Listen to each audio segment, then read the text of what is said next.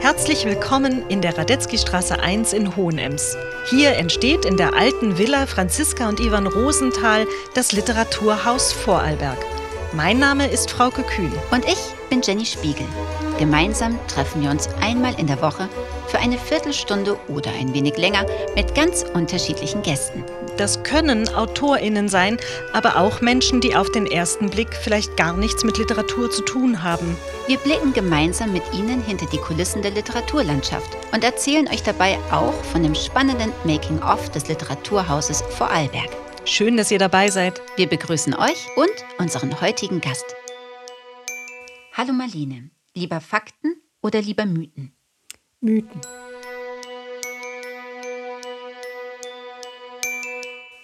Sie ist in Feldkirch in einem Haus an der Bärenkreuzung groß geworden, das es jetzt gar nicht mehr gibt. 21 Jahre ihres Lebens hat sie im Ausland verbracht und dort auch angefangen zu schreiben. In einem Interview meinte sie, dass die Sehnsucht nach ihrer Heimat sie dazu gebracht habe, Geschichten über Feldkirch zu schreiben. Ihre Kriminalromane über Chefinspektor Finster spielen in Feldkirch und Umgebung und verknüpfen stets einen Kriminalfall mit lokalen Mythen oder Legenden. Die ersten beiden Bücher sind im Bucher Verlag, Band 3 und 4 im Edition V Verlag erschienen. Herzlich willkommen in der Radetzky Straße 1, Marlene Kilger. Hallo, vielen Dank, dass ich dabei sein darf. Liebe Marlene, was bedeutet Heimat für dich? Ja, Heimat, das ist ein ganz großes Gefühl. Also für mich persönlich sind es immer die Berge. Man hat mir auch immer wieder gesagt, dass ich ein bisschen extrem bin. Ohne Berge fühle ich mich nicht wohl und auch ohne Wald. Das ist für mich schon sehr lokal. Also dementsprechend, ich war wirklich doch unterwegs in meinem Leben. Wie gesagt, ich war 21 Jahre lang weg. Ich war davon 14 Jahre in Belgien, vier Jahre in England, ein Jahr in Kanada. Und also Kanada war schon auch sehr schön. Also der, der Teil, wo wir waren in Vancouver, da gibt es Berge und Wälder. Aber trotzdem, was auch noch bei mir persönlich jetzt dazu gehört, das sind die Mythen. Es gibt, was es in äh, der neuen Welt, also in Amerika nicht gibt, das ist diese Geschichte. Und ganz besonders hier in der Gegend gibt es zu jeder Ecke eine Geschichte, eine Legende. Also die sind zum Teil sind ist einfach nur tatsächliche historische Ereignisse. Zum Teil sind es aber auch nur irgendwelche äh, fantastischen, märchenartigen Geschichten über Zwerge und Hexen und sonst noch was. Und das finde ich einfach so reich an ähm, Gedanken, Gefühlen, also Verbundenheit, Verwurzelung. Ich weiß nicht, ob das allen anderen auch so geht, wahrscheinlich nicht. Aber für mich persönlich ist, ist Heimat genau das, dass ich das Gefühl habe, ich bin Teil also nicht nur der Landschaft, sondern auch der Geschichte, die da ist. Und wieso hat es dir geholfen, in deiner Zeit im Ausland Kriminalromane in Feldkirch zu schreiben? Was war der Auslöser und wie ist es dir mit der Recherche gegangen, wenn du so weit weg warst? Ja, also mit der Recherche, das ist heutzutage äh, mit dem Internet sehr leicht. Das war also, ich meine, das Internet gibt es ja noch nicht so lang. Ich hab, hatte ja noch eine analoge Kindheit.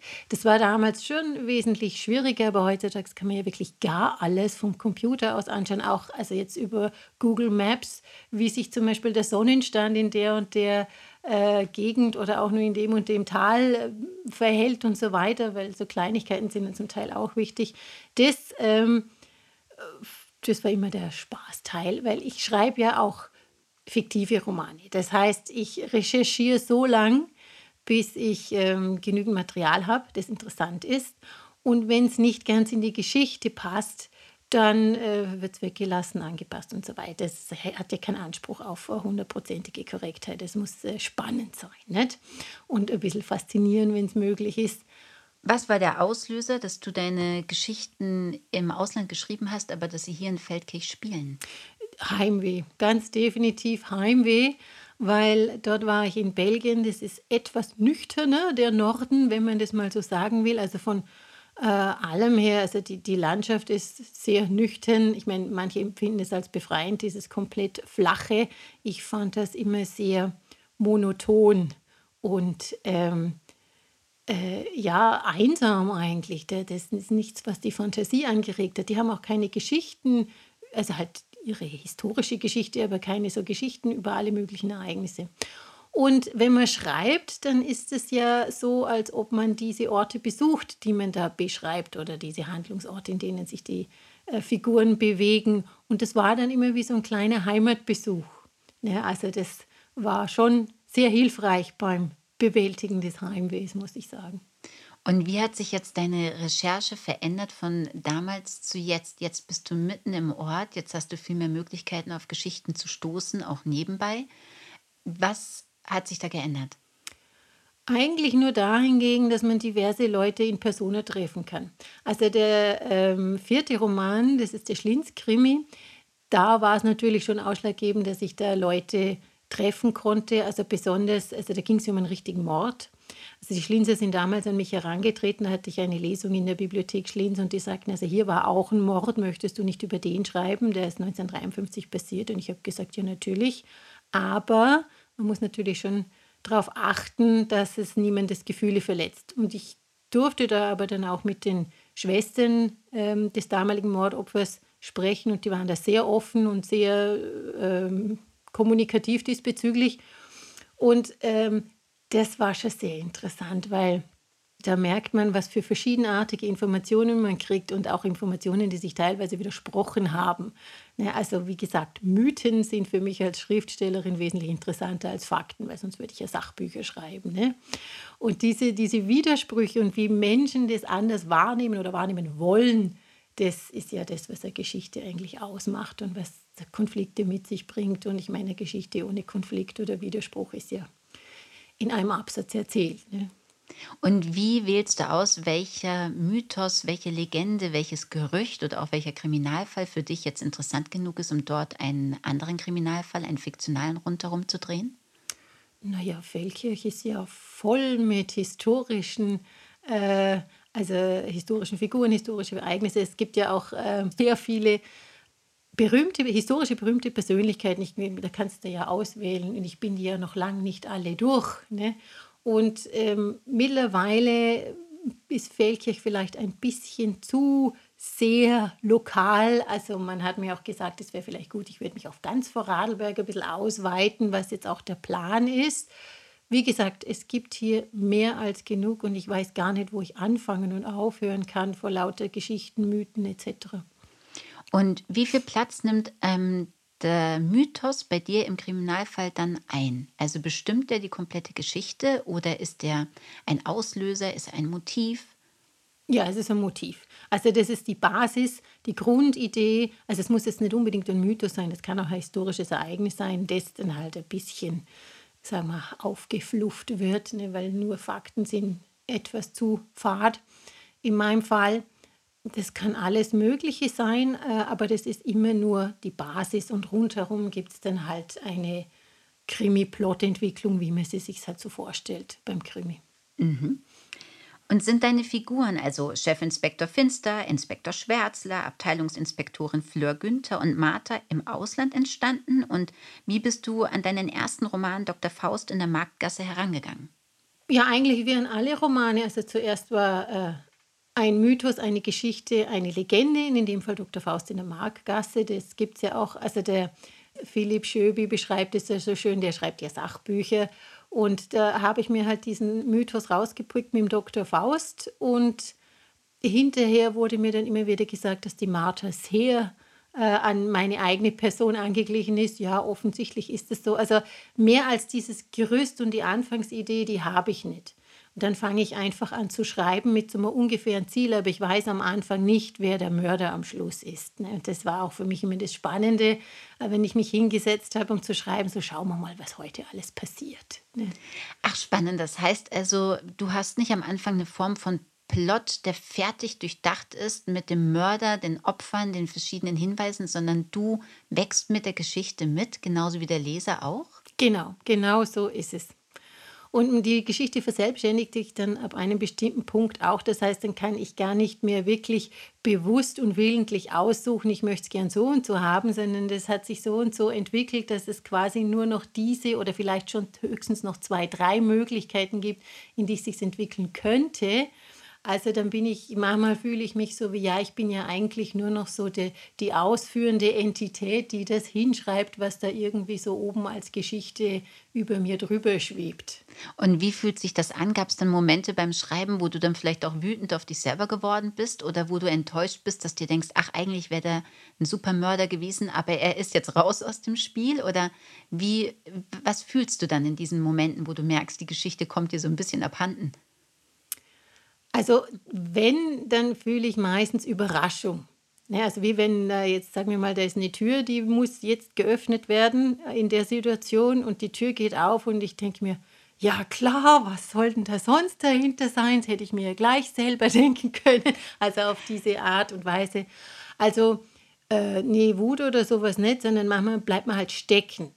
Das ist dann so, manchmal brauche ich für eine oder zwei Seiten ein, zwei Tage, weil das dann so ähm, Momente in der Geschichte sind, die wie so ein Startpunkt sind. Und wenn das mal läuft, dann ähm, schreibe ich manchmal an einem Tag zehn Seiten, weil einfach die Richtung schon klar ist. Also manchmal bleibt man halt einfach stecken. Ja. Und deine Figuren, deine Hauptfiguren, zum Beispiel Chefinspektor Finster, wie hat sich der entwickelt? Wie bist du auf ihn gekommen? Also beim Finster, da sagt man mir ja öfters mal, er ist zu wenig kantig. Und ich habe eine Zeit lang gebraucht, bis ich verstanden habe, was meinen die jetzt alle mit dem Adjektiv kantig. Und das bedeutet, der Finster hat keine Probleme. Also das ist so eine stabile Figur in der Mitte, wie man äh, die Kommissare noch vielleicht aus den 90er Jahren gekannt hat.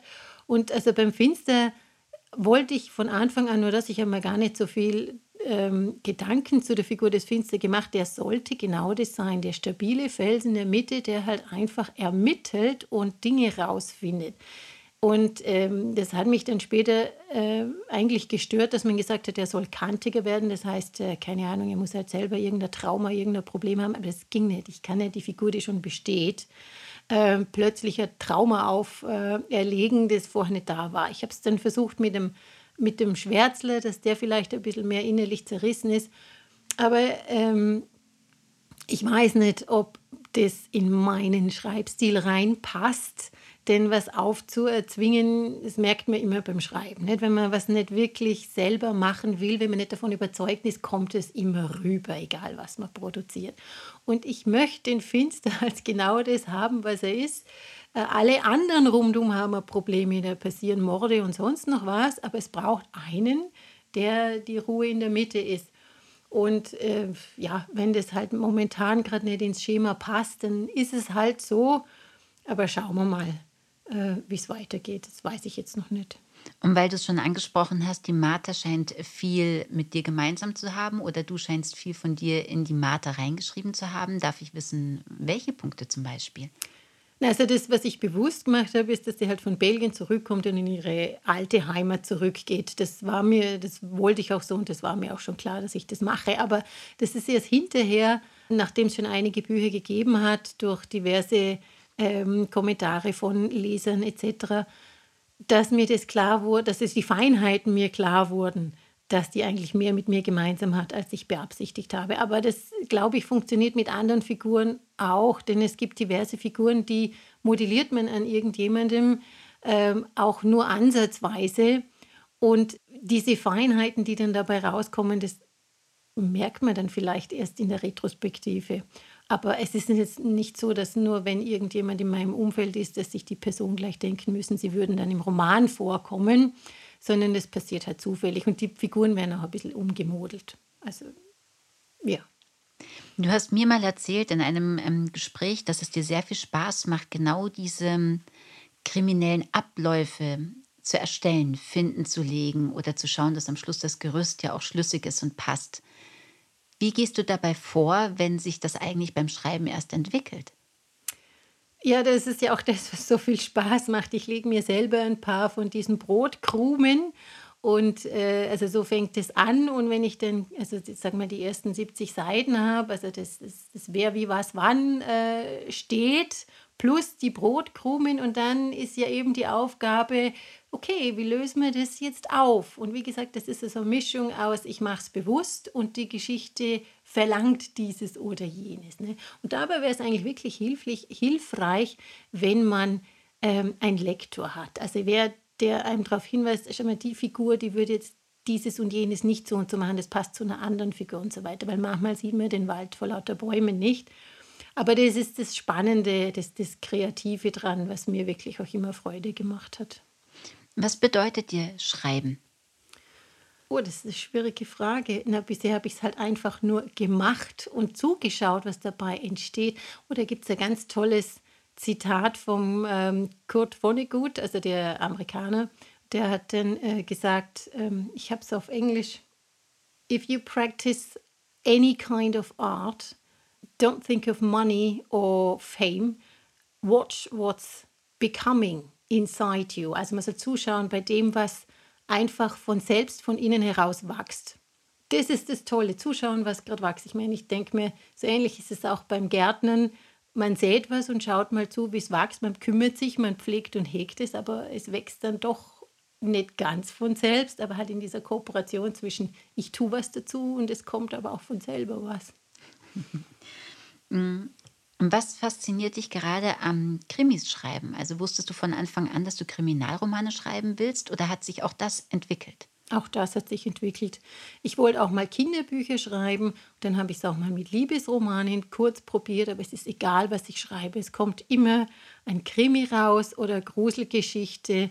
Also ich brauche das anscheinend. Es muss irgendwie was Bedrohliches, Spannendes drin sein. Ja, ich glaube nicht, dass ich was anderes kann. Schauen wir mal. Aber also Liebesromane kann ich gar nicht. Das mag ich nicht. Kinderbücher äh, könnten vielleicht eine Möglichkeit sein, aber die werden dann auch ziemlich gruselig. das ist vielleicht nicht so gut. Und was brauchst du in deinem Alltag, um kreativ zu werden oder eine neue Geschichte zu entwickeln oder dich hinzusetzen und an deinem Roman zu schreiben? Also ich brauche immer irgendeine äh, Stimulation, wenn mir irgendwer irgendwas sagt, ach, da, da müsste man, ähm, also Beispiel, bei uns wurde jemand pensioniert und da hat es geheißen, man möchte ein Lied machen und, und ob ich nicht den Text schreibe. Und wenn ich dann gesagt kriege, okay, das soll so und so und so sein, dann geht's los. Und das muss ich mir dann halt selber suchen mit eben diesen schon bestehenden Geschichten, Mythen etc., die hier sind. Und das stimuliert mich, also auch zum Beispiel ein Gebäude wie die Schattenburg oder so weiter. Da laufen Filme in meinem Kopf ab, was da alles passiert sein könnte. Und daraus mache ich dann eine Geschichte.